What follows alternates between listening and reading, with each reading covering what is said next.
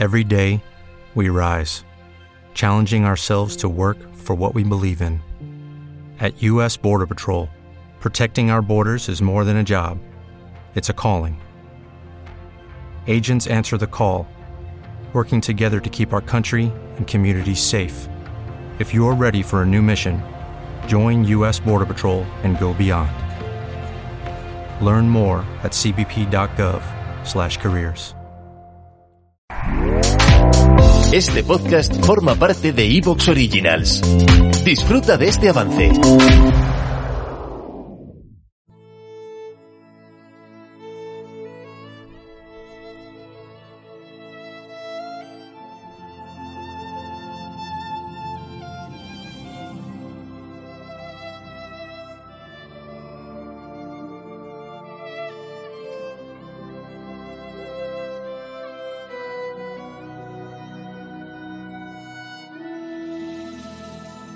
Jugando.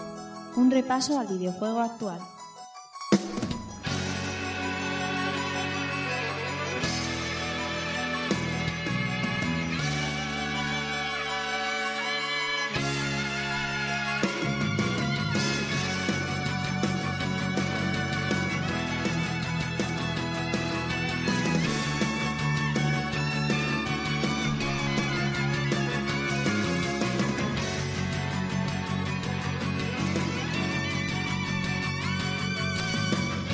Hola, ¿qué tal a todos amigos y amigas? Sed bienvenidos a un nuevo episodio de Jugando y recibido un saludo de quien nos habla, Rafa Valencia.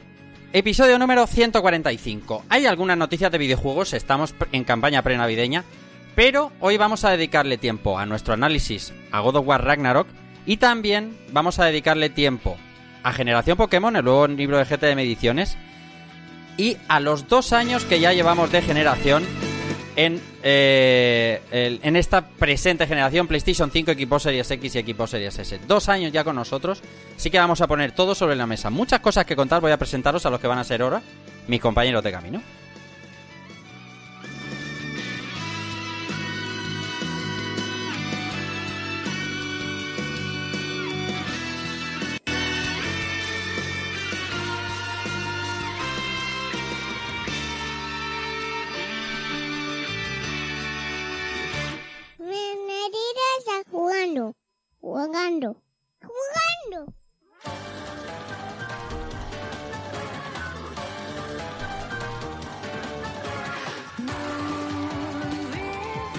Voy a presentaros a quien me acompaña hoy. Tengo al bueno de Vicente Agulló Batman. Bienvenido, buenas noches. Muy buenas noches, Rafa. Uy, toda la pero- gente que nos está viendo. Nada, nada, ¿Me corre. Sigue, sigue, sigue. Vale. Bueno, eh, nada, buenas noches a, a todos, en definitiva. Nada, hoy tenemos un programa eh, bastante chulo, ¿no? Vamos a hacer un, un repaso a la generación esta que parece que no termina de arrancar. Eso, eso parece, ¿eh? Tiene pinta. También tengo al bueno de Miguel Bueno. Mike TLP, ¿cómo estás? Bienvenido, buenas noches. Tra- trata de arrancarlo, Vicente, ¿no? Exactamente, exactamente. Muy bien, eh, a mí mm, el programa de hoy me parece apasionante con el análisis de God of War y con este debate de dos años de nueva generación.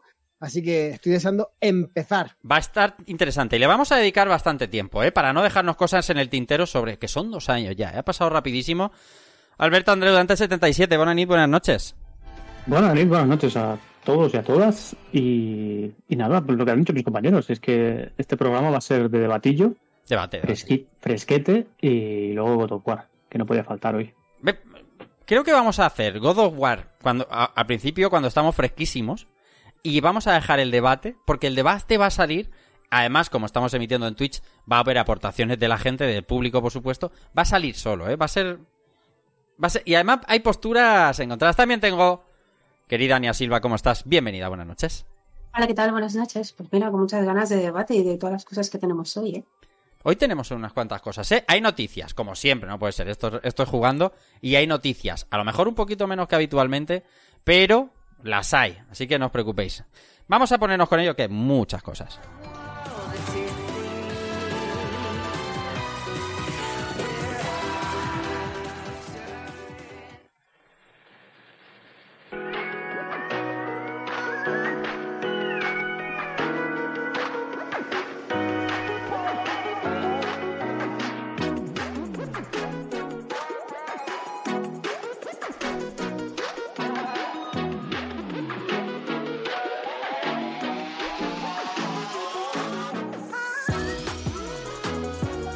Vamos a ir intercalando noticias, análisis, debates, entrevistas también. En este programa número 145 vamos a empezar.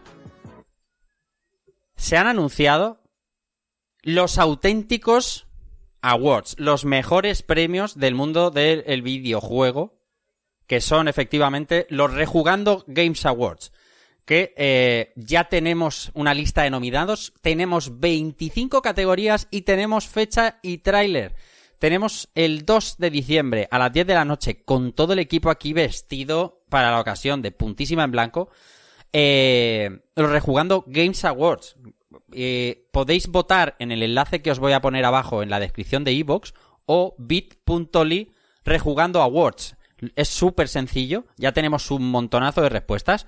Y además, chicos, hay categorías muy importantes como el premio Jim Ryan, eh, el premio Bobby Kotick, al tipo más despreciable, a la persona más despreciable de la industria, o cosas tan interesantes como el premio Peter Molinó, o Molinete, o Molinex, como queráis, a la promesa incumplida, ¿no? Eh, la verdad es que tengo muchas ganas, tengo muchas ganas. Pues la verdad que sí. Eh, los premios importantes, por supuesto, son los nuestros. Correcto. Son los, son los rejugando Games Award. Y por ahí hay un individuo que se hace Sí. llamar Geoff Keighley, Me suena. Doritos. que él, él- sí, Doritos, por supuesto. Hmm. Él se cree que hace una gama de gala de premios, pero lo Hmm. que no sabe es que no los vemos, lo que vemos son los World Premier. El resto estamos comiendo palomitas, bebiendo Coca-Cola, vamos al cuarto de baño, o sea, los premios no le importan a nadie. Es una Pero realidad, es una realidad esto porque cuando se anuncian los juegos estamos todos callados y atentos y cuando están dando premios es como, acabáis de ver el anuncio ese, todo guapo, en Twitter ha puesto no sé quién, no sé cuántos. Es buenísimo los awards, ¿eh? O si no, aprovechan para, en publicidad, dar cuatro o cinco premios a todos los de eSport, por ejemplo. Efectivamente. Todos los de categoría eSport, bueno, pues este es el mejor entrenador y este es el mejor eh, jugador y tal y cual.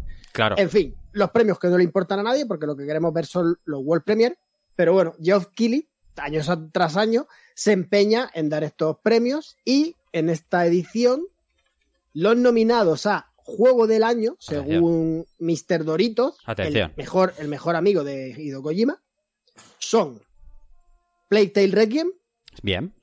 Elden Ring, God of War Ragnarok, Horizon Forbidden West, Stray, habéis oído bien, Stray, el juego el del gato. Stray, y Xenoblade Chronicles 3.